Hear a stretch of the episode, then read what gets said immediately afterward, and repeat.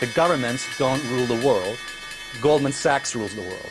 Uh, volatility is back in a big way, but interest rates are gravity on stock prices. Anything can happen in markets. I mean, anything can happen in markets. And It's going to crash and it's going to fall pretty hard because markets are ruled right now by fear. If I see an opportunity to make money, I go with that. Um, so some people are not actually emotionally or psychologically fit to own stocks. Empiezan los FinPix. Soy Mariano Angulo, esto es No Financieros y vamos al lío. ¡Que invierta su puta madre! say women and men are equal. But when it comes to Islamic Republic, they were trying to send another message. Well, men are more equal than women. So the female politician who go and visit to Iran, the tourists, the athletes, actress, all of them, when they go to my beautiful country, they say that this is a cultural issue. We wear it out of respect to the culture of Iran. Let me be clear with you. Calling a discriminatory law as part of our culture, this is an insult to a nation.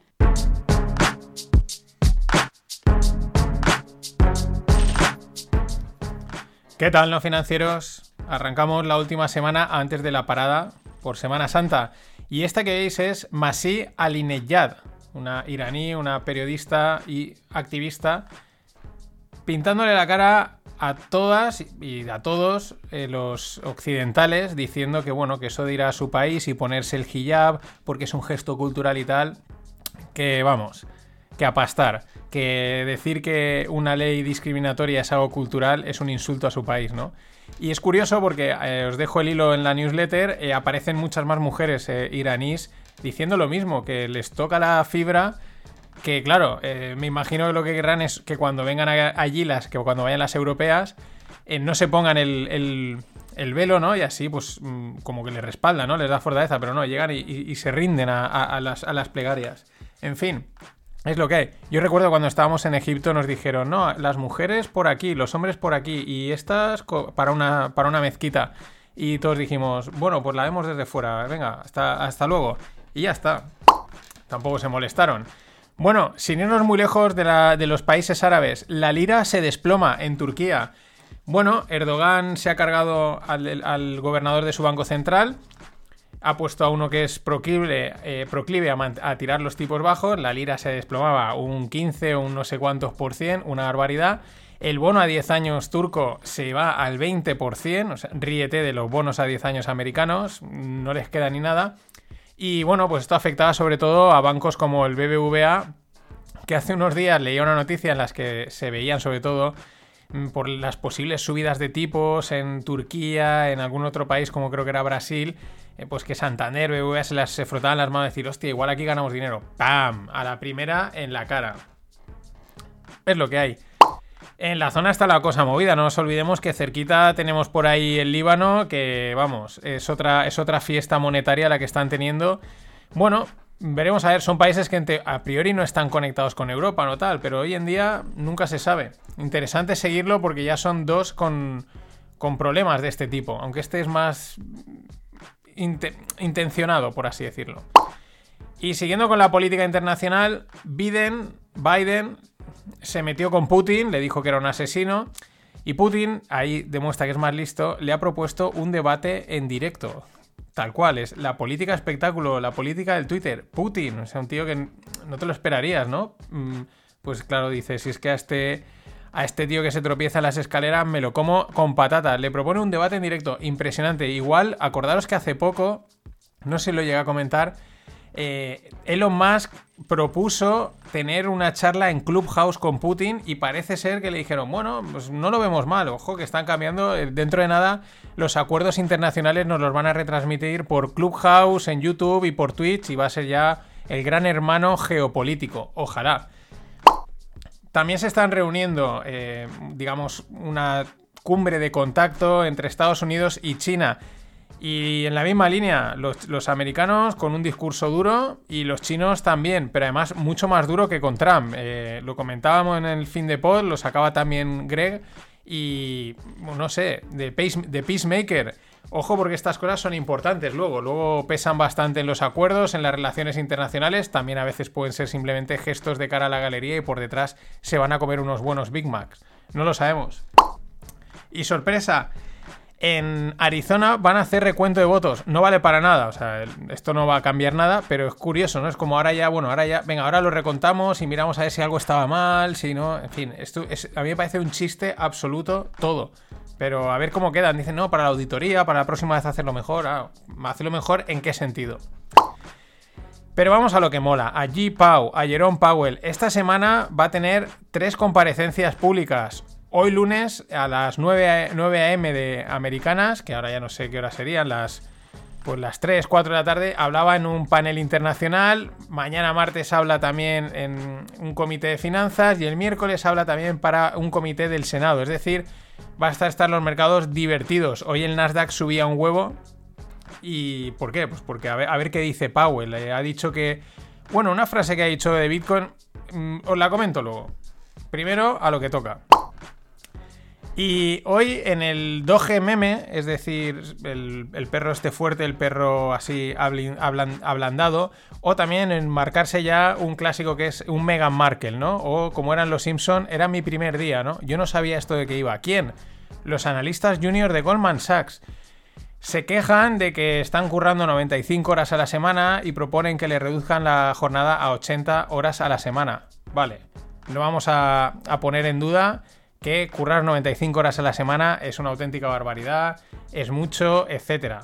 Sí, pero que no sabías dónde te metías. O sea, ay, es que es como un bombero, no sabía que tenía que apagar fuegos, ¿no? O sea, ¿qué te esperas? Eres analista junior en Goldman Sachs, solo con haber entrado ahí y tener luego en el currículum Goldman Sachs vas a hacer carrera, eh, no esperas que te lo, no esperes que te lo den gratis. Es verdad, 95 horas es mucho, pero ay, ay, es que no sabía que esto iba de esto. Pues haberlo pensado antes, amigo.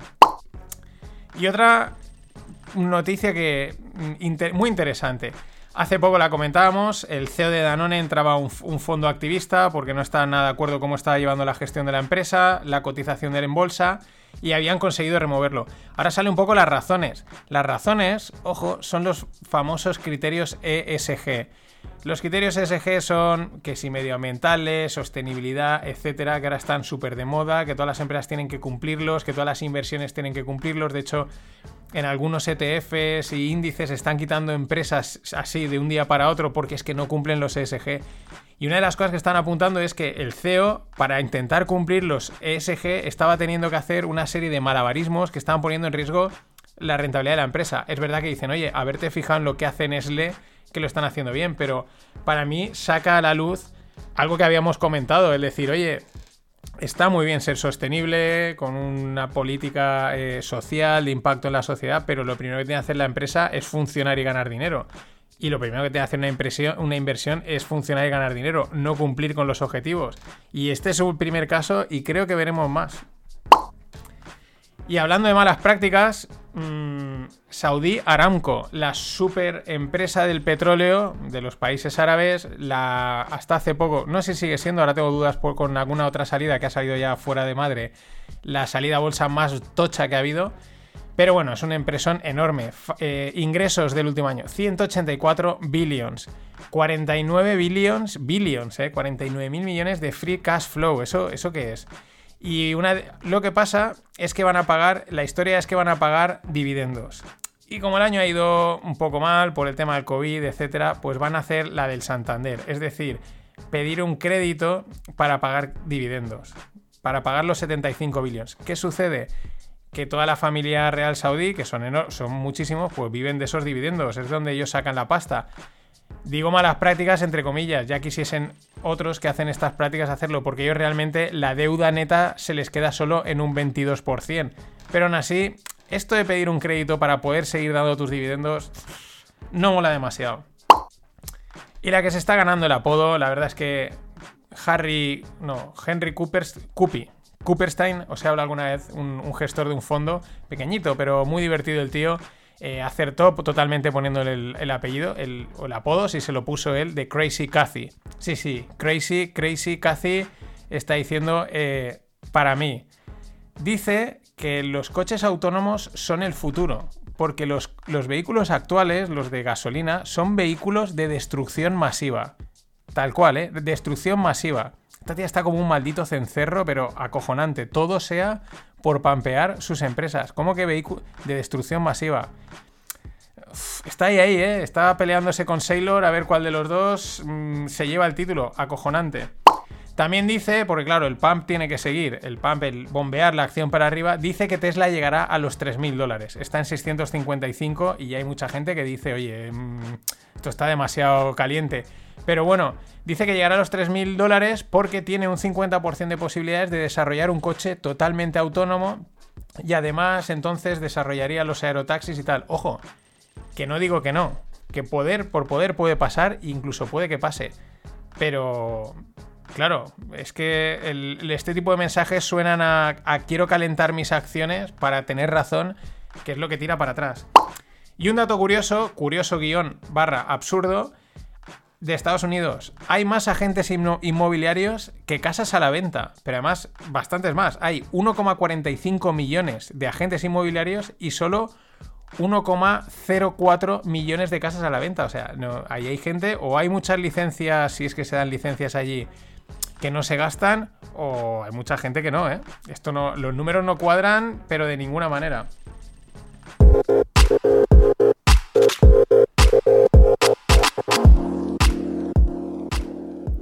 Y vamos con las startups. Voy con una idea que es genial, pero triste a la vez. La idea genial, está chulísima, pero el trasfondo realmente, o la- el, el por qué tiene que surgir esta idea, es triste. La startup se llama Coco. Viene de compras colectivas y es de tres chicos eh, venezolanos, emigrantes, no, inmigrantes, bueno, que han tenido que salir de Venezuela como tanta y tanta gente, por eso digo la parte triste. Y entonces, bueno, primero ellos intentaron montar un negocio de Bitcoin, tal, para cambiar Bitcoins en Venezuela, para combatir la, la inflación allí, bueno, allí es que cualquier cosa es mejor que su moneda. Pero el tema, al final eso no funcionaba y dieron con esto. ¿De qué va Coco? Que es la startup de compras colectivas que todos los venezolanos que están fuera, están ya operando en no sé cuántos países, que están fuera de Venezuela, pueden desde fuera comprarles comida en los supermercados. Es decir, eh, alguien que esté, por ejemplo, aquí en España, entra en la aplicación, en un supermercado de Venezuela, de Caracas, y dice, pues le voy a hacer la compra a mi padre o a mi madre. Y se la compra y la recibe. La idea está chulísima, pero el trasfondo es extremadamente triste, que tenga que haber, que esto tenga que pasar. Pero sí, sí, es cojonuda, no te tengo que enviar dinero, directamente te envío la comida, que es, es que también es triste que, no te, que sea mejor enviarte comida que dinero. Esperemos que algún día esto cambie, porque es un país para visitar que te cagas. Bueno, y que te cagas están los NFTs. Ahora, el, el último así divertido, pues se suman al, al carro. Los un NFT de unas Pringles, el primer sabor virtual, Crypto Flavor, que le han llamado. Es, yo, es un encargo de la marca Pringles al artista Basia Colotusha.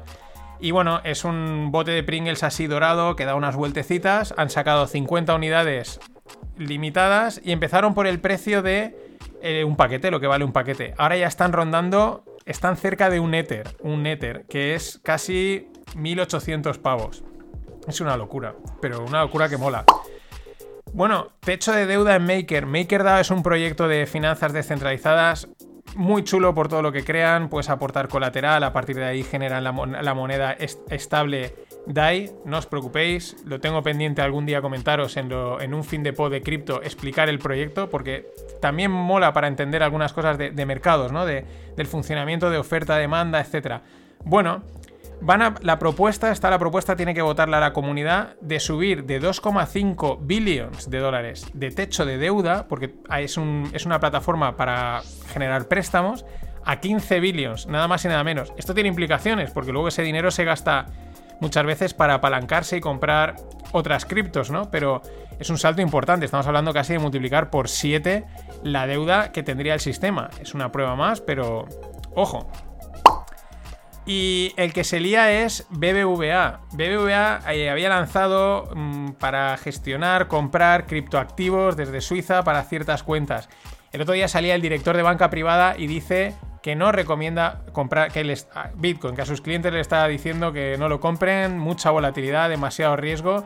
Pues eh, el titular del artículo os dejo es se lía, ¿no? Porque es como que ah, estoy vendiéndolo, pero ahora mismo digo, "Mm, mejor no.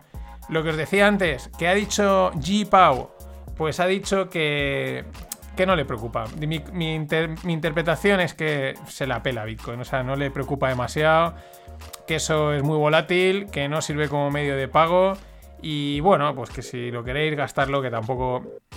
Yo creo que le, ha restado bastante importancia y, ahí están.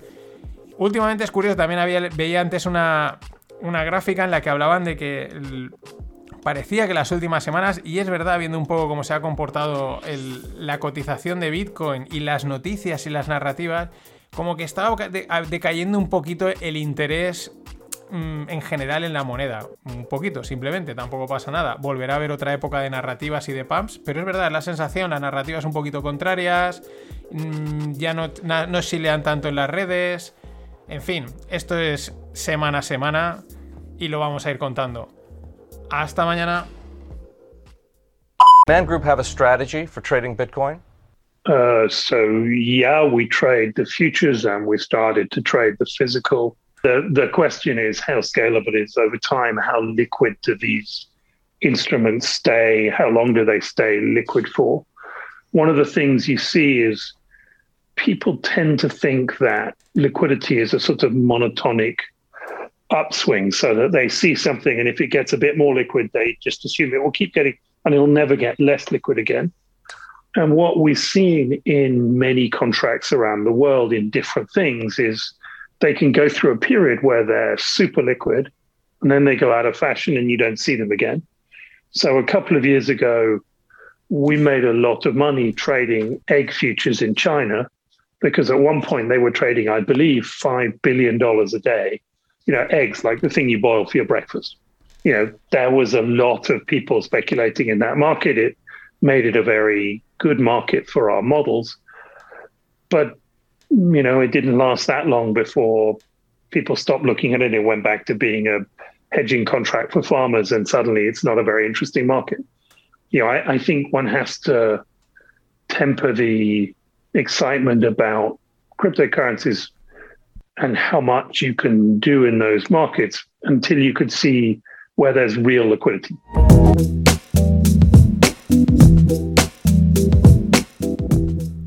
¿Qué tal, no financieros? Aquí estábamos oyendo a Luke Ellis, jefe de Man Group PLC, que es un fondo de inversión inglés que mueven bastante pasta como tantos y tantos fondos. Y bueno, es muy interesante esta entrevista que tiene en Bloomberg, ¿no? En la que le pregunta eh, cómo ve el mercado de Bitcoin. Dice, sí, estamos operando los futuros, pero ojo, porque tenemos, bueno, por experiencia dicen, se tiene que mantener la liquidez. Y, es muy interesante también, no solo por el tema de Bitcoin, sino por los mercados, ¿no? La importancia de la liquidez. Dice, la gente piensa que la liquidez va a estar siempre ahí y de repente pues puede desaparecer, eh, puede perderse el interés y, entonces no, es algo que sea constante o vaya al alza. Y pone el ejemplo de que dice hace unos años estábamos operando huevos, además dice, eh, sí, sí, de los que hervimos para el desayuno, dice, pues operamos en los futuros de los huevos en China y se movían 5 billones al día en futuros de los huevos. Dice, y luego pues de repente desapareció un poco el interés, bajó la liquidez y ya está. Y solo quedaron, como dice, los hedgers, ¿no? Los que van a, a, cubrir simplemente posiciones financieras, ¿no? Y dice eso, un mercado súper líquidos. Muy interesante lo de, los, lo de los huevos, ¿no? You are trading X y interesante también las lecciones que da, ¿no? Como, y luego por la parte de que seguro que en ese momento iríamos a gente, guau, es que claro, ¿quién no come huevos hoy en día? Es que esto no va a parar nunca porque los huevos los necesita todo el mundo, ¿no? Ese tipo de narrativas que se repiten tanto. Me quedo con el temper de excitement, ¿no? Es como, calma, vamos a ir paso a paso y a ver qué sucede. Como hay tanta liquidez, porque una cosa es que la liquidez puede desaparecer, pero liquidez hay, pues bueno, Australia vende bonos a 2027, que eso está ahí al lado, 2027, al menos 0,7882%. O sea, pues casi, bueno, queda ahí bastante, pero muy cerquita de un menos 1%. Lo que sorprendente es que es al 2027, esto que son 6 años. Normalmente, a ver, estos bonos a, pues a mucho más plazo, a por a los 10 o tal, pues a lo mejor, tal y como está el mercado ahora, pues sí que puedes encontrar, no tanto, el, creo lo más que había visto últimamente reciente era Alemania al menos 0,5%, pero esto es al menos 0,78%, o sea, eh, es que esto es un, esto es un despiporre enorme. Eh, os pasaré este fin de, lo podéis ir oyendo ya, el podcast de Juan Such con, con Luis Viceira y, una de las cosas, os lo pasaré en la newsletter, de, ya la tengo guardado, del viernes, pero explica muy bien la incertidumbre que está empezando ya, mm, el, miedo que está empezando a crear esto de los tipos bajos que, empieza ya nadie a entender, ¿no? O, empieza ya a, a, parecer a lo mejor una broma de mal gusto, todo sigue para adelante, pero es como un experimento, se está yendo las madres, no sé. Eh, y es un. Luis Viceira es un asesor de muchísimos fondos y está muy chulo el, podcast. Si lo queréis ir oyendo, si lo habéis oído, y si no, el viernes en la newsletter tendréis el, enlace. Y otra cosa curiosa es que Alemania eh, aumenta las restricciones, entran en un confinamiento otra vez para evitar la. Han pasado su nivel de, de incidencia acumulada en COVID, que son los ciento y pico, y entran otra vez en confinamiento. Eh, bueno, pues es, curioso porque los alemanes están ahora viniendo a España a pasar las vacaciones de Semana Santa y aprovechar estos días, ¿no? Mm, ya digo, no digo que sea malo ni bueno, pero no deja de ser curioso estas eh, paradojas que ya casi hasta nos parecen normales, ¿no? Y cerquita de Alemania, nos vamos a Holanda. El Brujas, el equipo de Brujas, va a salir a cotizar a bolsa. Necesitan 100 millones para construir su nuevo estadio y pues la forma de captarlo es salir a cotizar a bolsa. Hay otros tantos que han salido. Y bueno, el fútbol es interesante, ¿no? Por ejemplo, los datos de este equipo, pues eh, rondan más o menos entre los 80 y los 100 millones de ingresos y un EBITDA de unos 30 y 60 millones. La valoración a lo que lo van a sacar es a 225 millones. Es interesante porque, claro, en el, en el artículo, más o menos en los datos que dan, se ve como pues un equipo de fútbol bien gestionado eh, puede ser un negocio redondísimo, puede ser una grandísima inversión, pero claro, depende de que el equipo entre en Champions, entre en Liga, digo, perdón, entre en Europa League. O sea, ahí, por eso esa, esa variación que se ve de año a año en los, en los ingresos de estos equipos. Pero ya digo, eh, bien gestionados son una gran inversión, además también tienen una parte inmobiliaria importante. Muchas veces cuando se compran estos equipos se está comprando también pues, el estadio de fútbol, las instalaciones, que al final es un patrimonio que suelen tener eh, muy muy bueno. Más datos interesantes que no sabía y es que parece ser que la liga belga se quiere fusionar con la holandesa. los belgas han la han aprobado, falta que los holandeses lo aprueben para crear una liga más potente y pues eso también beneficiaría este tipo de salidas a bolsa porque al final hay más pasta y hay más dinerillo. En fin, el mundo del fútbol es muy curioso, sobre todo en los últimos años en los que los números mm, y la parte financiera han cobrado bastante peso. Interesante. Y me lo pasaban por Telegram. Luego, lo curioso es que al buscarlo en. para encontrar otras fuentes también.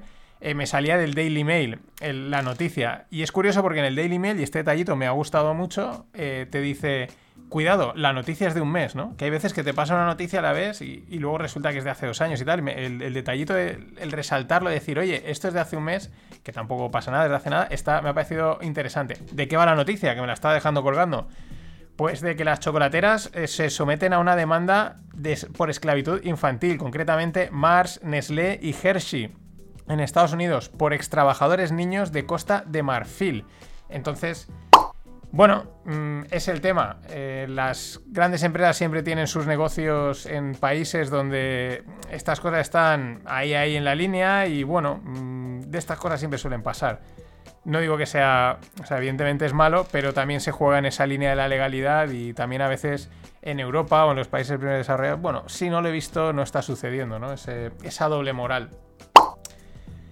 Y bueno, la doble moral o como lo queramos ver, o la demanda, en fin, ayer os contaba lo de Goldman Sachs que había salido este fin de semana, que los, los analistas juniors se quejaban de que hacían muchas horas, es verdad que son un huevo, pero etcétera ahora te sale el CEO de Goldman Sachs y dice que, no se preocupen, que les van a quitar los sábados y que les envían más gente a los equipos que estén más estresados. Es decir, oye, las plegarias han llegado, tampoco parece muchísimo, ¿no? Lo que les den, bueno, venga, te doy el sábado libre y no pasa nada, meto un poquito más de gente.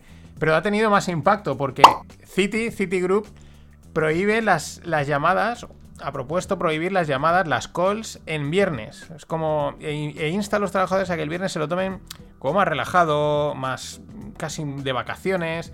Incluso van a declarar el viernes 28 de mayo como el City Reset Day, ¿no? En plan.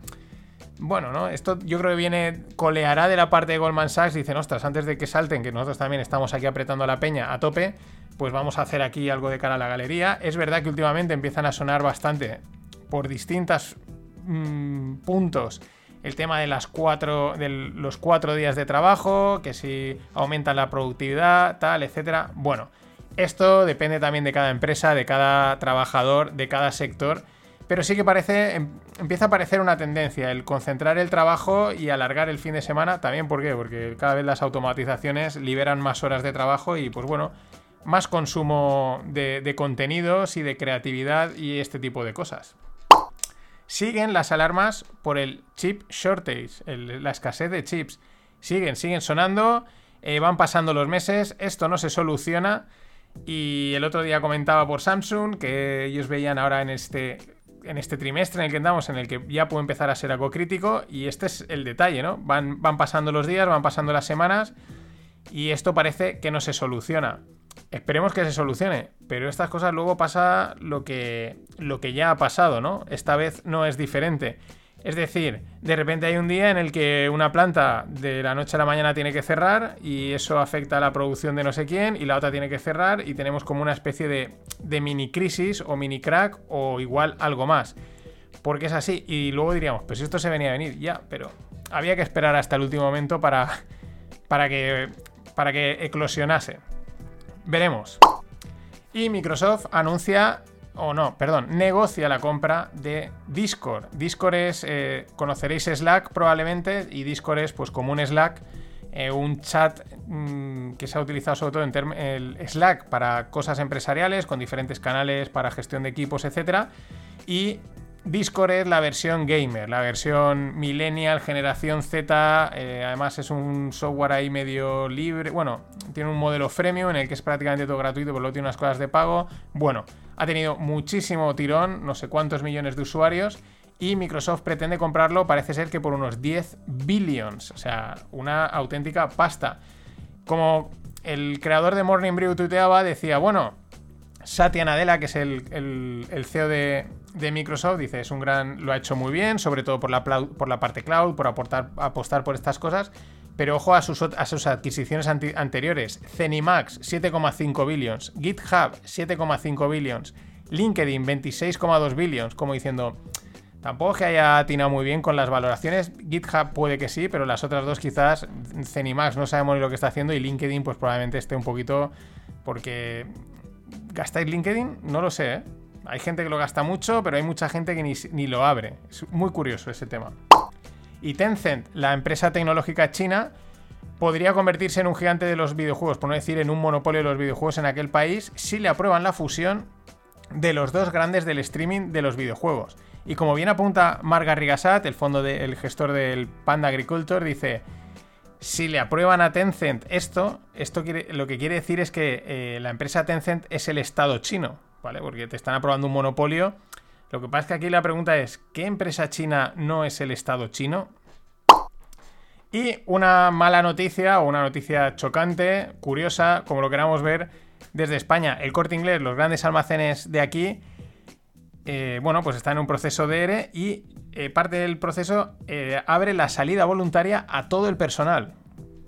No parece que haya un cupo, a todo el personal, todo el que quiera se puede ir, por así decirlo. Eh, sintomático, significativo, ¿no? Mucho tienen unos centros comerciales muy grandes, muy pesados, el comercio online, etcétera. Eh, es verdad que arrastran bastante deuda, pero es, llama bastante la atención. Y ese es, parece ser que el panorama pues no pinta nada bien en España. Veremos a ver cómo, cómo van los datos de paro, cómo van subiendo, pero a esto hay que unir también lo de los bancos y luego vendrán pequeñas, medianas empresas que no nos enteramos, que están en ERTE, etcétera. En fin, seguiremos rezando y cruzando los dedos para que, no sé, pase algo.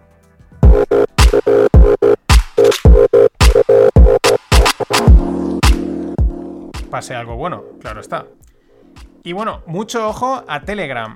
Eh, capta un, billón, un billón sobre todo de grandes inversiones, de grandes inversores como el fondo Mubadala o el fondo de Abu Dhabi, lo ha captado a través de bonos convertibles. Es decir, es una deuda que luego, llegado un momento, si se cumple una serie de condiciones, se transforma en acciones de la empresa. Bonos convertibles pre-IPO, es decir, esto pinta que están, pues eso, eh, emitidos y si vamos a salir a, a es decir, a bolsa, pues te lo convertimos en acciones. Interesante porque la historia de Telegram es muy curiosa. Pavel Durov es su fundador, es ruso. Él fundó una red social de vídeos llamada VK y otra red social más en Rusia. Se forró y hasta, hasta ahora, hasta hace poco, los últimos siete años, él ha desarrollado Telegram invirtiendo él con su dinero, manteniendo sus equipos, lo comentaba, respetando muchísimo la privacidad. Si sois usuarios de Telegram, lo veréis en ciertos detallitos, que lo, tú puedes acceder a contactar con quien quieras, pero no accedes a su número de teléfono, salvo que lo tengas ya guardado. Ese tipo de cosas molan mucho. Y bueno, él, para defender esa privacidad, él a veces ha dicho, ¿yo qué he hecho? Pues pagar a mis desarrolladores más que nadie, para que sean fieles al proyecto, ¿no? Y ahora, en diciembre, anunciaba que pretenden monetizar la plataforma, pero que no van a afectar a los usuarios, lo cual llama la, llama la atención en contraposición a lo que solemos ver. Es decir, no es que vayan a meter publicidad a tope, incluso dice, la mayoría de los usuarios igual ni se enteran de que hay planes de pago y monetizaciones, ¿no? Porque no pretenden fastidiar la experiencia de usuario, lo cual está francamente bien. ¿Y por qué digo ojo a Telegram? Porque las últimas cosas que han ido sacando, han sacado hace poco ya para todos los eh, dispositivos el Clubhouse, mm, prácticamente los chats de voz, que yo creo que es estilo Clubhouse metidos en, en, Telegram, van a sacar lo mismo más adelante, parece ser en vídeo, que sería como el Twitch integrado. Es decir, me da la sensación que la visión que tienen es una plataforma de contenidos y comunidades, ¿no? Todo ahí junto, gestionarlo y con lo bien que hacen las cosas y con la filosofía distinta que tienen, eh, mucho ojo, eh, puede ser muy interesante hacia dónde vaya y llegue Telegram. Igual habrá que estar atentos si sale a la IPO, que salga cuando esté todo petado, así se puede comprar a buenos precios. Y una otra startup que el nombre es, lo que me ha llamado la atención, eh, se llama Cryptalia. Son, son italianos, pero no tiene nada que ver con cripto. El nombre es, no sé si es que, lo he intentado buscar, pero no he encontrado. No sé si es que cuando la montaron eh, iba con la idea de ser cripto y luego cambiaron de idea, pero no tiene nada que ver con cripto y se llama Cryptalia, con lo cual ahí hay un poco de, confusión. ¿A qué se dedican? a crowdlending, es decir, financiación de proyectos. ¿Qué es el crowdlending? En vez de ir a un banco a pedir un préstamo para montar tu empresa o por tu empresa hacer lo que sea, emites ahí tus necesidades de pasta y un montón de gente te la, presta y tú pagas el crédito, pues es lo que sería un crédito participativo. Muy curioso, Cryptalia. Y bueno, el tuit de Jack, de Jack Dorsey, que lo minteó, es decir, lo transformó en un FT y lo ha vendido por 2,9 millones. ¿Quién se lo ha comprado? Se lo ha comprado Sina Stavi, que es el CEO de Bridge Oracle. ¿Qué es Bridge Oracle? Es un sistema de oráculos basado en Tron. Y Tron es la blockchain que creó Justin Sun.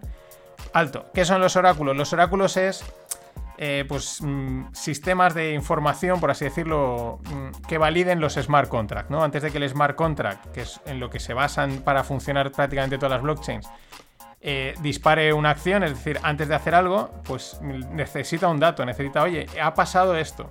Entonces hay veces que eh, eso lo puede decir alguien desde fuera o un sistema de oráculos conectado, pues yo qué sé, cuando el reloj atómico marque las 12, el smart contract ejecuta tal. Pues el oráculo sería, digamos, el, reloj atómico y la plataforma que gestione esa información. Pero bueno, esto era por añadir un poquito más de info. La gracia es que Tron, que es una blockchain china, es de Justin Sun. Justin Sun también le gusta bastante el espectáculo y Justin Sun también había pujado para intentar hacerse con el tweet de Jack, pero no, le ha superado sin Stavi. Pero es que Justin Sun no es la primera puja que pierde, el tío creo que es bastante perdedor.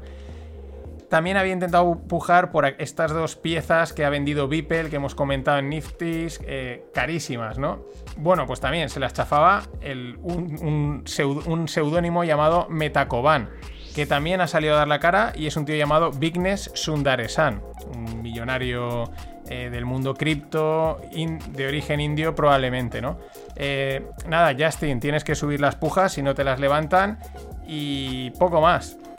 Por último, también hablando de tokenización, se pueden tokenizar a personas. Sale, va a salir el proyecto BitCloud para crear tokens a través de Bitcoin de personas. La idea, eh, Elon Musk, eh, Chamath, etcétera, ¿no? Pero entonces te puedes comprar su token y estás expuesto pues, a su popularidad. Y si su popularidad sube, pues su token sube. Lo curioso es que se les puede tokenizar sin haberles pedido permiso. Eso es lo que he leído por ahí que me llama bastante la atención.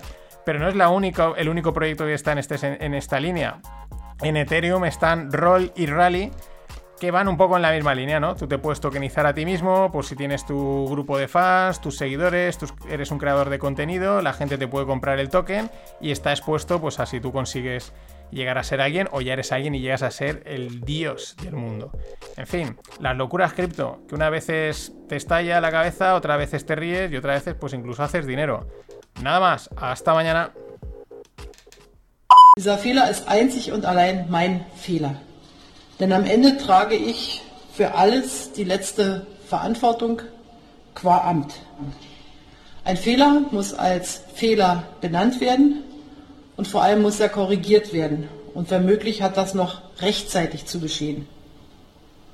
Gleichwohl weiß ich natürlich, dass dieser gesamte Vorgang zusätzliche Verunsicherung auslöst.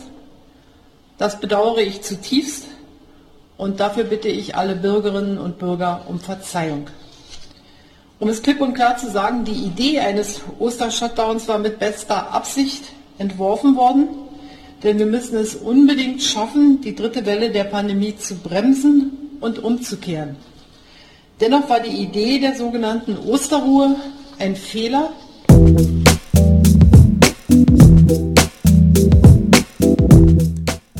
Alles klar, danke via baita. Esta que veíamos era Angela Merkel. La coña fácil es no, no le está declarando la guerra a nadie. Eh, al contrario, está pidiendo perdón, está pidiendo reconociendo el error, porque echan para atrás. No van a hacer el confinamiento fuerte que iba a hacer, que había, que había dicho ayer, que iba a montar para Semana Santa. Mm, bueno, pues se ve que le han presionado bastante, la gente se ha cabreado mucho. También parece que va a haber también temas políticos, ella se va a retirar en breve. No sé ahora cuándo son las fechas, y igual pues esto siempre tiene un coste político. Pero bueno, eh, también por otro lado, pues es algo digno de alabanza, ¿no? Un político diciendo, oye, mira, además lo dice, dice la palabra fela, que es eh, error, y, lo dice varias veces, ¿no? O sea, no, no sale diciendo, echando balones fuera, eh, dando una excusa barata, dice, no, mira, me he equivocado, es un error, por las razones que sea, y echamos para atrás, lo cual, pues oye, es casi algo que creo que igual no volvemos a verlo, antes nos toca la lotería. Y en, bueno, la nota curiosa del día ha sido en el canal de Suez. Un portacontenedores cruzado. O sea, se ha cruzado de lado y, está allí. Hay un atasco que lleva varios días. La verdad es que es una zona de paso importante. Veremos a ver si esto no afecta a, algunos suministros. Porque mm, el tráfico de contenedores es importante. Cada, cada portacontenedores esto lleva un huevo. Esto se sumará igual al, tema de, la escasez de contenedores que hace varios, varias semanas comentábamos, que algún amigo que trabaja en el tema o que le afecta me decía, oye, esto sigue estando ahí. Pero es muy divertida la foto, la podéis ver, la podéis buscar, si no la, dejo en la newsletter, porque es que diréis, pero ¿cómo puede pasar esto? Yo os digo, yo que navego, mm, hay veces que dices, pero cuando estás en el mar, dices, pero con lo grande que es el mar, eh, ¿cómo podéis haberos chocado? ¿Cómo, ¿Cómo puedes haber acabado en la playa? ¿Cómo te has pegado contra la escollera, no? O sea, dices, pues esto es enorme. ¿Cómo puede pasar? Pues creerme que cuando estás navegando hay veces que dices, pasa. Y esto es lo mismo, es eh, totalmente cruzado, es... Ya veremos eso cómo lo mueven. Hay una excavadora intentando, yo creo que hacer hueco. Están ahí los, los remolcadores tirando. Muy, muy curioso. Y bueno, eh, los chinos eh, llaman al boicot al, a HM, los, los los clientes chinos, HM, la empresa sueca de ropa. Pero ojo, ¿eh? Le llaman al boicot porque la empresa HM, que esto es algo que hacen un montón de empresas cotizadas en bolsa, intentan que en sus centros de producción se respeten los derechos laborales, los derechos humanos, eh, que no se contraten a niños, etcétera, ¿no? Entonces HM dice que no va, a no va a usar algodón de la, de la región de Xiangyang por, por estos temas, porque tiene dudas sobre que allí se estén respetando todo este tipo de derechos. ¿Vale? O sea, es decir, algo que nos parece lógico. Bueno, pues los chinos llaman al boicot, que, van a dejar de consumir el, algodón de su zona y, al boicot. China representa el 5,2% de las ventas de Gen San Maurits. Esto es el mundo al revés, o sea, en, la parte occidental, en los europeos, los americanos, pues somos más, ay, tal, ¿no? Los criterios, tal, los derechos humanos. A los chinos esto se la pela, o sea, esto es otro mundo totalmente. Y este es un ejemplo clarísimo, el mundo al revés. Y una empresa que lo está petando y también es china es Xiaomi. Probablemente tendráis un móvil de ellos. Han sacado los resultados del cuarto trimestre y suben un beneficio un 261% hasta los 1.300 millones de dólares. Impresionante.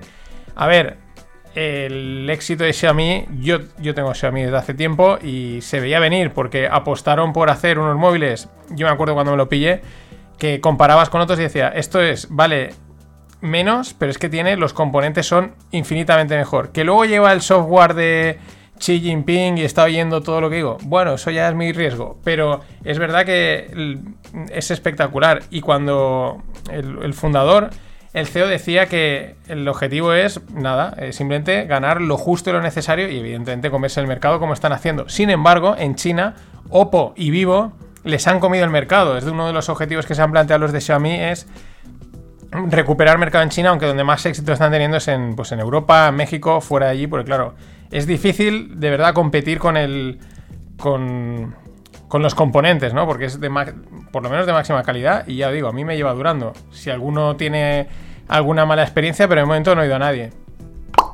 Aunque es verdad que van a dejar en los próximos. Eh, Android, perdón, en los próximos Xiaomi van a dejar de utilizar el Android One, que es el sistema operativo sin florituras, que la verdad es que hace bastante. Y ahora sí, os voy a contar la historia de los psicodélicos, porque la encontré el otro día en Visual Capitalist, está bastante chula. Y ahora os contaré por qué, porque ya lo dije y ya he oído alguna persona más que está diciendo, esto puede ser una gran inversión de cara a futuro. Porque Vienen desde muy lejos, 4000 antes de Cristo. En el norte de África y Europa ya aparecen pinturas en las cuevas donde aparece, bueno, no, aquí lo en, la infografía ponen la psilocibina, que es como el componente de, los psicodélicos, pero bueno, ya aparecen pinturas en las que van aparecen reflejadas las setas. 3800 antes de Cristo, pues evidencias de, peyote usado en ceremonias, ¿no? Pues desde durante todo ese tiempo siempre se usaban estas cosas, se han utilizado con poderes sanatorios y también placenteros. Los aztecas, nos vamos un poquito ya más, eh, más cerca, ¿no? Eh, la época de los aztecas lo consumían llamándolo la carne de los dioses. Textos católicos eh, también se refieren al peyote como material de brujería. Y digamos que durante gran parte de la historia de la humanidad, pues estas sustancias han estado ahí, se han gastado pues con fines místicos, mm, sanatorios o, pues bueno, de, de diversión, de rises, ¿no? Aunque no, no que generen rises. Pero llegamos a 1897, que es cuando entra, empieza la era de la prohibición. Primero, Arthur Hefter aísla la mescalina del peyote, luego en 1912 Anton Colich crea el MDMA cuando sintetizaba otra sustancia. No me digáis, porque aquí no lo indican, pero esto lo, lo, vi en un documental hace tiempo, no me acuerdo cuál de estos, eh, y luego hay otros que otro sintetizó el LSD, etc. Pero hubo uno que lo probó y se quedó mm, vamos, tocadísimo, tocadísimo. Claro, la historia es que yo no soy químico, pero eh, claro, aíslas la parte más potente y no es lo mismo meterte el, la seta en su conjunto que meterte solo lo que genera alucinógenos. Y ahora no me, no me acuerdo cuál era el, nombre, pero era uno que sin quererlo se pegó una y vamos, Tararí se quedó. Y por esa, yo creo que por esas razones, y como aquí apuntan, en 1966, 1967 es cuando empiezan las prohibiciones de consumo de estas sustancias. ¿Cuál es la historia? ¿Por qué eh, algunos decimos que creo que esto puede ser una gran inversión a largo plazo? Es verdad que está ahora eh, creciendo, está empezando. Mm, primera, empiezas a oírlo en podcast de los americanos que siempre van eh, por delante. Y lo hablan de una forma muy natural, pero luego parece ser que los estudios médicos, etcétera, mm, están mostrando mm, beneficios. Beneficios como, pues, eh, sobre todo en pacientes terminales, en ese tipo de gente que tiene problemas. Entonces, esto te libera, te, causa un. te quita la carga y una parte psicológica. Eh, gente con, con estrés postraumático. Pero es que parece ser que la gente que sin tener ningún problema lo ha probado reconoce que ha notado mejoras. Mejoras porque una de las cosas que comentan es que eh, desaparece, mientras estás teniendo tu tripi, tu viaje, desaparece el ego. Y dicen que eso es una sensación muy placentera que ayuda a entender mucho mejor el mundo, a entenderse mucho mejor, que todo el mundo sale, los que lo han probado diciendo que, eh, excepto alguno que puede haber tenido un mal viaje, pero que son pocos, mm, como que hay que hacer el amor, hay que ser mejor persona, eh, en fin, como que más hippie, ¿no? Más tal. Y esa es la tesis, ¿no? Eh, de, que esto pueda ser una gran inversión, porque puede acabar siendo, de confirmarse estas, estas noticias, este tipo de, de informaciones, pues podría ser eh, acabar siendo, como ha sido históricamente, una droga de gran consumo. No solo una droga un medicamento que tomen ciertas personas, como os he comentado, que puedan estar eh, enfermos terminales, eh, estrés, post estrés postraumático, etcétera, sino que si realmente tiene un beneficio psicológico por esa parte, eh, pues bueno, de mental que libera y aparte no genera adicción si es natural, pues es perfecto para que sea de consumo masivo. Y esos son billions and billions and billions de los que diría Donald Trump. Y esto es lo importante entre los sintéticos y los naturales. Mm, los naturales, según esto me lo contó una persona que sí que los, eh, le molaban bastante, los había probado. Uno, no generan adicción, no generan resaca. Mm, esto es lo que decía y lo había probado varias veces. Por lo tanto, pues eso. Eh, ¿Cuáles son los naturales? Pues aquí tenemos la ayahuasca, el DMT, la mescalina, la ibogaina y la psilocibina. Bueno, pues en no sé cuántas especies de, de setas, de aparecen, también aparecen en la Iboga Plant, etc. Eh, bueno, en un montón de sitios. Esta es la historia de los, de los psicodélicos de una manera muy concentrada, pero yo creo que hay que seguirle la pista. Tranquilos, en Canadá hace poco lo dije, ha salido el ETF Psych. Eh, probablemente no lo he mirado, pero no podamos aún contratarlo. Eh, pero esto mm, hay que seguirlo, hay que seguirlo, con calma, con calma, no hay prisa. Pero, ojo.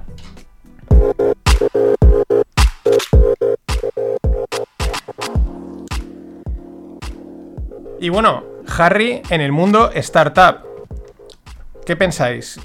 Que probablemente es el nuevo libro de JK Rowling en el que Harry Potter ya, pues que el tío ya se ha hecho mayorcito, ya le ha metido muy bien a las artes de la magia y ha decidido montar una startup de, de, la magia. Pues no, no, no es Harry Potter, no, es Harry, el príncipe Harry, sí, sí, el de Meghan Markle lo ficha la startup Better Up, valorada en 1.400 millones. Lo va a fichar como director de impacto. Better Up es una se dedica, es una es una startup que se dedica a coaching, mejora eh, profesional y salud mental. Lo mejor es que Harry dice algo que he aprendido en mi propia vida es a transformar el dolor en objetivos. Impresionante. Es que, bueno, el, título de director de impacto se lo tiene totalmente ganado. Lo interesante es que en el propio artículo mencionan que Harry y Meghan han montado una compañía llamada Archwell, que tiene una parte de fundación, otra parte de productora de vídeo. Es muy interesante entrar en la web porque es la típica que dices, pero ¿qué, está, qué hacéis? ¿Esto de qué va así? Mm, tal. En fin, Harry en el mundo startup. Y mega ronda de 450 millones. Están a punto de cerrarla en Globo, en el delivery aquí español. ¿Por qué? Para competir con Deliveroo y Uber. Por poner un poco en antecedentes recientes, habían habido intentos de algunos de los socios de Globo por acabar de comprarla, por fusionarla, alguna cosa así salió. Y parece ser que estos dijeron que no se defendieron, lo cual les obligaba a ir a por pasta. Sobre todo también porque estas dos grandes, Deliveroo y Uber, ahora una de las dos eh, en la noticia ponen que tiene 5.000 millones en caja, o sea, una auténtica pasta para hacer un montón de cosas, incluso para quemarla, ¿eh? Así que, nada, rondaca de 450 millones. Yo últimamente con este tipo de ronda estoy pensando, yo que no sacaré, no, voy a sacar una ronda yo directamente, de 600 millones. ¿Por qué? Porque sí, 600 millones para hacer, no sé, para comerte el mundo. Igual te la dan con la cantidad de liquidez que hay, en el, que hay ¿por qué no? Y otra ronda de 300 millones para blockchain.com. Blockchain.com es un wallet, es también un escaneador de transacciones y alguna otra cosa más. Lo interesante es que Claro, esta es una cosa que se ha comentado siempre en el mundo blockchain, ¿no? Eh, proyectos blockchain que reciben dinero. Y si recibes dinero es porque hay centralización, es porque alguien va a ser capaz de monetizar. Yo no estoy en contra de eso, ¿no? Pero, digamos, teniendo en cuenta con los orígenes, con la idea descentralizada, muy pura y tal, pues este tipo de cosas siempre llaman la atención, porque si alguien ha metido 300 millones es porque quiere sacar pasta. La pasta sale de las comisiones, evidentemente. Y siguiendo con Bitcoin, eh, hoy anunciaba que ya se puede, ya lo sabíamos, ¿no? Es que esto es muy curioso. Ya lo sabíamos, solo faltaba que dijesen, a partir de hoy se puede. Tesla ha anunciado que en Estados Unidos acepta el pago de los Teslas con Bitcoin. Y dice también que no transformarán el dinero a fiat, ¿vale? Porque esto es una de las cosas que a veces dicen, no, se puede pagar con Bitcoin. Ya, ya, pero es que es.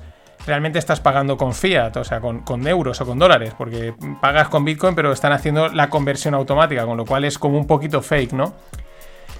Mm, lo curioso es que esto, digamos, ya se sabía. Eh, se sabía que iba a pasar, solo faltaba que, que, lo dijesen. Pero esto lleva a una reflexión muy interesante. ¿Quién va a querer comprar un Tesla con Bitcoin? Si Bitcoin lo único que va a hacer es subir, si Bitcoin se va a ir a 200, a 300 mil, a un millón, a 20 millones, 10 millones he llegado a ver. ¿Para qué voy a gastarme los Bitcoins comprando un Tesla? Me espero, es absurdo. Eh, mejor me gasto el fiat. Pero entonces, si Bitcoin solo va a hacer que subir y nadie lo va a gastar para comprar cosas, pues entonces mm, sí, es medio de pago, pero no se usa como medio de pago. A tomar por saco esa narrativa. Dice Elon Musk que es que para las pequeñas transacciones Bitcoin no va a valer, no, no, funciona, pero para transacciones grandes sí que tendrá sentido. Ya, ya, pero es que ¿para qué me voy a comprar más o menos, por hacer números fáciles, gastarme hoy en día un Bitcoin comprando un Tesla, cuando el día de mañana voy a comprar 25 Teslas con un solo Bitcoin? Es absurdo, no tiene sentido. ¿No? Esta es la, esta es la historia. Las narrativas estas, ya lo digo. Mm, mm. Mucho, mucho, fum, fum, fum. Eh, pero también hay, hay cosas que no molan. Han comprado Tesla 700 millones en Bitcoin. ¿Y por qué no mola? Porque las han comprado antes de anunciar eh, esto, ¿no? Esto que comentaba. Este es el playbook que llevamos viendo desde hace bastante tiempo. Hay dos playbooks. Un playbook pampeo en fin de semana y el lunes o el martes avisan que ha entrado no sé quién o no sé cuántos. Este fin de semana no hubo pampeo. Las últimas semanas, segunda playbook cuando el precio muestra debilidad, hasta momentos ahí, estaba ahí como en, ciertos pequeños abismos, tampoco es que fuese a desplomarse, eh, aparecerían Michael, Cathy o Elon a decir cualquier cháchara y a intentar pampearlo.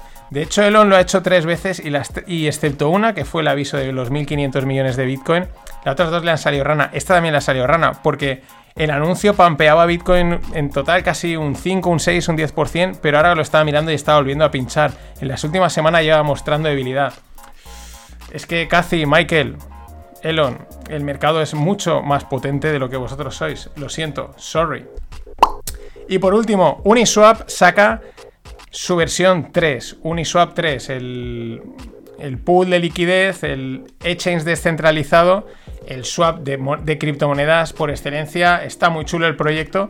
Pero es un ejemplo en el que, por, qué os digo siempre que hay que ir con calma en esto de entender los proyectos eh, cripto. Porque esta versión 3, pues mm, de repente cambia ya algunas cosas con respecto a la 2. Mejora, de, mejora la eficiencia del capital, diferentes comisiones, concentra liquidez. Y la 4, la 5, la 6 y las que vengan, que vendrán, pues a saber por dónde van. Es verdad que las iniciales te ayudarán a entender las posteriores, pero probablemente con quedarte con la última, con la que sea la definitiva, habrás avanzado y te habrás ahorrado muchas horas de, cosas que probablemente cambien con el tiempo. En fin, esto ha sido todo por hoy. Darle a la ayahuasca, la mescalina, la ibogaína, el psilocibina y contarme qué tal es.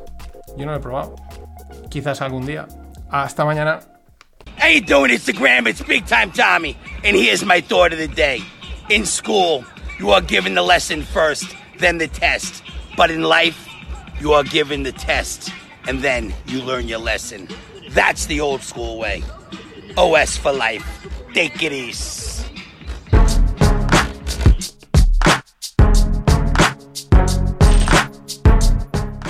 ¿Qué tal, no financieros? Aquí teníamos a Tic Time Tommy o algo así decía, y con esa live lesson, la verdad es que es así.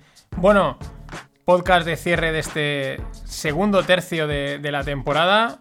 Volveré el día 12 de abril, paradita para desconectar un poco de, tanta noticia y, eso, y para desconectar porque de las noticias, porque realmente la marcha, la maquinaria por detrás sigue. Pero bueno, como hago siempre en estos parones, voy a tirar básicamente de memoria de las noticias más destacadas de estos últimos dos meses y medio, tres así, ¿no? Porque al final se comentan muchas noticias y luego te das cuenta que, bueno, pues mm, que te hayan quedado, que realmente puedan ser importantes, quizás en los próximos meses o en, los próximos años, pues mm, vamos, mm, habas contadas, que es lo que suele pasar. En la parte internacional, Biden es lo más importante. Evidentemente, al final, pues bueno, toda la movida de Trump, que si la, impugnación de las elecciones, el posible impeachment, en fin mucho jaleo y nada, al final no hubo impeachment, los republicanos se echan para atrás, iba, parecía que le iban a tirar a Trump, pero al final es uno de los suyos. Bueno, ahora está la duda de si Trump va a volver, no va a volver, en qué formato va a volver. Y bueno, realmente es la entrada, estos meses han sido la, toma de posesión, digamos, de, facto, ¿no? De, ponerse realmente manos a la obra. Eh, Biden y Bueno, pues hemos visto, eh, volvemos un poco a lo que ha sido Estados Unidos siempre, ¿no? Pues bueno, pegamos unos bombardeos por aquí y una política también, y esto sí que es interesante, con respecto a Rusia y China, sobre todo en las últimas semanas, mmm, lenguaje muy duro, muy directo, muy tajante, esto siempre puede ser un juego, pero ya os digo que no lo es y es importante. Acabo de grabar el podcast que publicaré la semana que viene, el Rogle, ¿vale? Pues los Rogles no van a parar. Venga, spoiler, va de geopolítica, tres horitas. Pero este tema sale y el tema es que hay tanto que contar de geopolítica que es como, no sé si, lo hemos, si hemos contado todo o no, pero este tema de Rusia, China, Estados Unidos sale y no es baladí, es importante, pero eso ya os lo dejo como spoiler, tenéis toda la Semana Santa para, para oírlo, el que saldrá la semana que viene, mañana sale el que toca, el 15, Eh, de este no os hago spoiler, pero os va a molar también, a mí me ha molado muchísimo. Eso en la parte internacional, poco más. Sigue moviéndose un poquito las cosas ahí en el mar de China. Eh, bueno, el juego de Rusia, tal. Bueno, pero sobre todo es esos primeros gestos políticos internacionales que se le pueden intuir a, Biden, ¿no? En cuanto a lo, que dice, etcétera. Poco más. Sé que es de los últimos días, bueno, es de ayer, pero hay que comentarlo. Lo del, lo del barco. El barco atascado en Suez, os lo comenté ayer, pero es que bueno, eh, parece que esto va para semanas. Parece que esto va para semanas. No es nada fácil. Dicen que es que ha sido un fallo eléctrico, encima combinado con el viento. Es verdad que estos barcos tienen una inercia enorme y en cuanto empieza. Es muy difícil frenarlos, ¿vale? Por, porque cuando cogen inercia, ves si, ves si páralo. Pero vamos, que esto va para semanas. Vamos a ver si esto no atasca el comercio mundial, no empezamos a tener ya una escasez real, si no se junta con el chip shortage, que es otro de los temas, que este sí que ha estado sonando bastante, la escasez de, chips a nivel mundial, que en un principio sonaba en el lado de las automovilísticas, pero ahora últimamente las últimas noticias también empezaban a ser las productoras de, de, perdón, de móviles y de ordenadores que empezaban a levantar las alarmas, en teoría para el próximo trimestre que entra, pero no pasa nada, lo contaré, lo contaremos aquí. Y del barco, divertido. Bueno, no es divertido, pero es, que Internet es la leche. Muy fan de Internet siempre, de la parte de WhatsApp de Internet y la WhatsApp en la vida. Y, y, sobre todo creo que Twitter es lo más rápido posible. Ya hay una cuenta, hay una cuenta que se llama The Guy Who Managed the Digger at Suez Canal.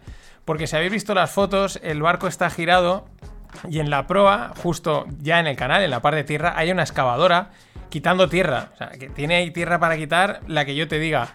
Y ya, monta, ya está la cuenta de Twitter de, del hombre que maneja la excavadora, ¿no? Y ya empieza a ver la guasa y estas cosas son impagables. Igual luego pues tenemos algún problema en el comercio mundial bastante gordo, pero por lo menos nos habremos reído, que es lo importante. En el lado de noticias de empresas, pues así no me viene ninguna así destacada, nada así que diga, Buah, esto ha sido quizás sí, por, ausencia, por omisión y porque también ha salido, estoy haciendo mucho spoiler, lo ha salido en el podcast este de geopolítica, el tema de Jack Ma y las tecnológicas chinas, ¿no? Siguen creciendo, siguen cogiendo mucho poder y el gobierno pues realmente les intenta meter la mano. Lo que sí que ha bajado con respecto al trimestre pasado han sido la, el, el, auge, ¿no? Lo, caliente que estaba en las noticias el, el, impacto, la censura, la intervención, por así decirlo, de las tecnológicas americanas, ¿no? Eh, ha pasado las elecciones y ya han pasado como un segundo plano, pero poco más, no me viene así ninguna noticia así más destacada, más allá de quizás la otra, otra la otra muy divertida, lo de GameStop. Lo de GameStop empezó, fue a finales de enero. Roaring Kitties, This is True, YOLO for Me, eh, Surprise. Muy fan de este tío. Y bueno, lo curioso es que lo que sí que nadie podría apostar es que prácticamente vamos camino ya de casi mes y medio después o por ahí. Y GameStop sigue ahí. Eh, a los ciento y pico, ayer se publicaron resultados, caía, sí, eso sigue ahí caliente, siguen habiendo cosas que nadie entiende, o sea, yo creo que ya nadie entiende, nadie sabe qué está pasando ahí. Pero bueno, este sí que ha sido destacado, ha sido un hecho histórico, sobre todo porque es la confirmación, aunque realmente luego hemos comentado que hay, hay grandes manos detrás, hay gente que ha hecho pasta y tal, pero sí que ha sido como ya el, la confirmación de, las manos pequeñas, ¿no? De, no porque hayan conseguido mover el mercado, sino por el impacto que pueden llegar a tener, ¿no? La difusión, etcétera, ¿no? El Wall Street Bets, esto sí que ha sido bastante destacado.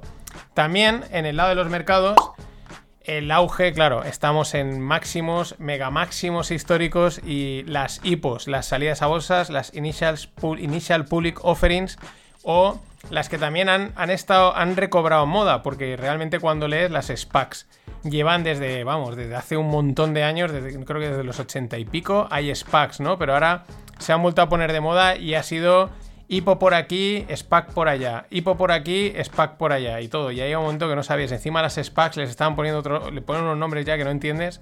Y eso sí que ha sido bastante caliente en estos tres meses. Mucha salida a bolsa o previsión o feeling para solicitar la salida a bolsa.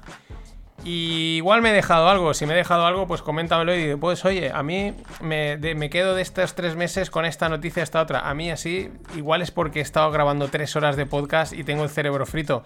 Pero eh, no me viene ninguna más.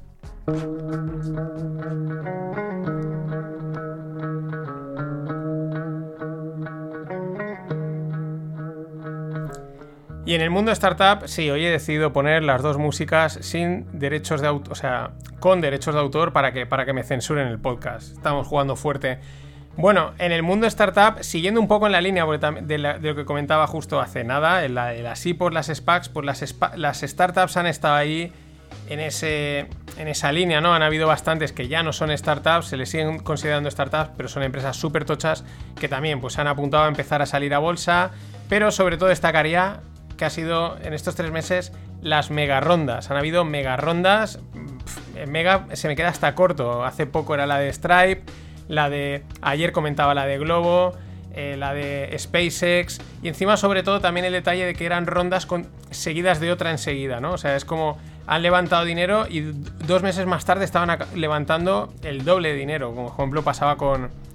Con. Perdón, que se me ha ido con Globo, lo que os contaba ayer, ¿no? Yo creo que me quedo con eso más que con alguna que otro movimiento en concreto de alguna startup. Eh, siempre salen cosas chulas, siempre salen cosas divertidas, pero ese auge de, levantar pasta a tope porque hay liquidez, porque está todo en alegría máxima y lógicamente hay que aprovecharlo. ¿Quién no se plantea levantar una ronda hoy en día?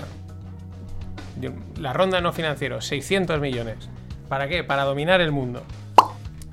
Y en el mundo blockchain Aquí dos, tres noticias importantes. La primera, y colea con lo último, Bitcoin, ¿vale? Evidentemente. Eh, la noticia es que hubo una semana, semana y pico, que fue bastantes noticias, pues que si PayPal, no, PayPal ya venía detrás, Mastercard, no sé quién, no sé cuántos, pero sobre todo el, movimiento fue el de que Tesla compraba 1.500 millones de, de Bitcoin para tenerlos en su tesorería. Eso no impulsaba el Bitcoin a máximo, le daba un impulso, luego corregía y luego volvía a irse a máximos. O sea, sería la otra noticia. Eh, Bitcoin en los 61.000, 60.000 y pico largos. Creo que llegó a los 61.000 de máximo histórico. Luego desde entonces, eso fue hace la semana pasada o hace dos, ha empezado a tener bastante habilidad. Pero ojo, porque lo de Tesla tiene... Estas son las cosas que molan, ¿no? Que luego van saliendo los detallitos, el asterisco, ¿no? En el que empiezas a pues no te lo puedes tomar muy en serio, las cosas como son, ¿no? Te lo intentan vender de una manera, pero al final dices, ¿esto qué chiste es? ¿Por qué? Ayer os contaba que Tesla ya anunció que iba a admitir Bitcoin como pago por, los Teslas. Ayer lo hacían oficial, que sobre todo en Estados, en Estados Unidos ya se podía pagar los Teslas con Bitcoin.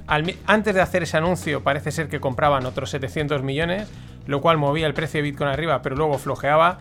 Esto es una manipulación de mercado de libro, pero como igual eh, Elon le está haciendo cohetes al Estado, pues miran para otro lado, ¿no? Pero tiene más letra pequeña que ha salido hoy. Y es que resulta que esta es la jugada. Vamos a suponer un Bitcoin, un Tesla, ¿vale? Entonces tú llegas y dices, oye, toma, que te doy un Bitcoin y me das un Tesla. ¿Quién va a hacer eso si Bitcoin va a irse a las nubes? Es absurdo, págalo en dólares. Pero es que ahora vas a entender que hay que pagarlo en dólares. Porque tú le das un Bitcoin a Tesla y Tesla te da su coche. Y pon que a los días dices, oye, el coche no me gusta y ellos tienen una política de evolución. Y entonces tú le devuelves el, coche y ellos, ¿qué te devuelven? No, igual te devuelven Bitcoin o igual te, te devuelven dólares, según les interese. Tú asumes el riesgo de Bitcoin. Imagínate que en esos 10 días Bitcoin se dispara. ¿Qué hacen? Te devuelven dólares. Imagínate que en esos 10 días Bitcoin se hunde un 30%. ¿Qué hacen? Te devuelven tus Bitcoins. eso es como decir, podéis pagarme en Bitcoins, pero no lo hagáis porque evidentemente con la volatilidad que tiene Bitcoin, apaga y vámonos. Es un chiste, tal cual, ¿eh? Además lo pone en la nota, dice, tú, o sea, tú, o sea, tú le pagas a ellos, pero tú estás asumiendo, tú después de haber pagado sigues asumiendo el riesgo de movimiento del precio de Bitcoin. Vale, podríamos eh, pensar que tú compras el Tesla y pues te lo vas a quedar, poca gente va a devolver el Tesla, pero aún así eh, me parece, me parece un, un maldito chiste y de muy poca seriedad pues como la gran mayoría de las cosas que rodean al mundo cripto. Y es una pena porque hay mucho, porque mola, mola mucho lo que, las cosas que están haciendo. Por otro lado, esto lo dejo casi más porque va, a ser una noticia que comentaremos bastante. Eh, No sé por qué, por sale el, el plural este, comentaremos, si la voy a comentar yo. Pero bueno, yo espero que luego otros en los, en los circulillos también las comentéis. Pero bueno, el Ethereum, Ethereum en teoría en los próximos meses lanzará el EIP 1559 la evolución, el, E- Ethereum 2.0 para reducir las fees, la que en teoría le permite escalar, la que le permite mm, hacer, bueno, convertir, digamos, el Ethereum que tienda un poco más a parecerse a Bitcoin. Bueno, son muchas cosas que iremos comentando, entonces casi no, no me ha salido a comentarlo en las últimas semanas, pero ya os digo, os lo dejo ya como avanzadilla porque va a ser, o debería de ser, uno de los temas candentes. Y el tema para mí, creo que sin duda, no es que coincide que es el último, pero es que es los NFTs. Creo que han sido los auténticos reyes de estos últimos meses. Para mí ha sido espectacular el impacto que han tenido, la difusión, lo que se habla y se sigue hablando de ellos. No ha sido algo puntual, ¿no? Es verdad que han salido piezas a 69 millones, a no sé, a 4 millones, no sé qué. Pero mm, impresionante, ya digo, yo o sea, esto, los que pues llevamos viendo Bitcoin y criptos y tal desde hace tiempo, pues esto es una cosa que decías, esto cuando llegue molará, ¿no? Esto va a molar mucho, pero yo no esperaba la difusión que ha tenido y es espectacular. Al final, una de las cosas que yo tuiteaba es que tú los NFTs es arte que vas a poder enseñar, vas a poder lucir. Y eso es, un, eso es algo, eso es importante, porque es signaling, ¿no? Es, mira, visita mi museo virtual. Y esto que os digo es porque hoy en un tuit de Mark Cuban, él ha montado una página o ha invertido en una página que se llama lazy.com o algo así. Y es que es para que tú publiques ahí tu galería de, NFTs comprados y la puede ver la gente. Y eso, eso mola, ese tipo de cosas se valoran. Luego podemos entrar en si el NFT eh, pues hay burbujas, si esto tiene sentido pagar tanto, ¿no? Pero que hay valor, que tiene uso y que va a tener. eh, un ejemplo es lo rápido que un montón de gente que te dice, no tengo ni idea de, esto de qué va, pero ahí hay algo, o sea, ahí esto le puedo sacar partido. Los NFTs. Este ha sido mi resumen, las ideas que me han venido. Ya digo, si me he dejado alguna, coméntamela porque me molaría decir, oye, pues mira, es verdad, tienes razón. En los comentarios, por Twitter, al correo, en la newsletter, como queráis. Ya sabéis también en el grupo de Telegram que también hay conversaciones interesantes. El otro día hablaban de cómo montar un nodo en Bitcoin. Nada más, estos han sido estos dos meses y medio. Las dos próximas semanas descansad, mm, eh, ir donde podáis, donde os dejen, donde nos dejen. Los fin de pods van a seguir saliendo. Este fin de. Este es. Este. Perdón, este fin de toca granos y eh, materias primas, granos y carnes, que estará también comentando Greg. La semana que viene sacaré el de criptos, en el que hablaré de los NFTs, que me lo ha pedido hoy Pedro Melgarejo, al que le mando un saludo desde Escocia. Y lo que viene de Escocia se acepta. Y también comentaré el tema que os llevaba diciendo de Uniswap, el challenge de Uniswap, un detallito ahí interesante de miga financiera. Eso la semana que viene en el fin de pod de los criptos. Mañana hay Rogle, un Rogle chulísimo, además de un oyente, y está muy guay todo lo que cuenta. Y la semana que viene, ya os he avanzado, Rogle de geopolítica, tres horitas mm, potentes y divertidas, porque es un jugón el, el- entrevistado que he tenido. Y a la semana siguiente, pues espero ir cerrando. Los Rogles y los fin de pods, en principio, no van a parar, ya veremos en verano. Así que nada, nos vemos, el 12 nos vemos en los fin de pod, en el Rogle, y si no, el 12 de abril volveré. Hasta, calculo que la siguiente tanda será hasta el 12 de julio, por clavarlo, porque quede bien. Nada, lo último que tengo que deciros, Ladies and gentlemen, the weekend.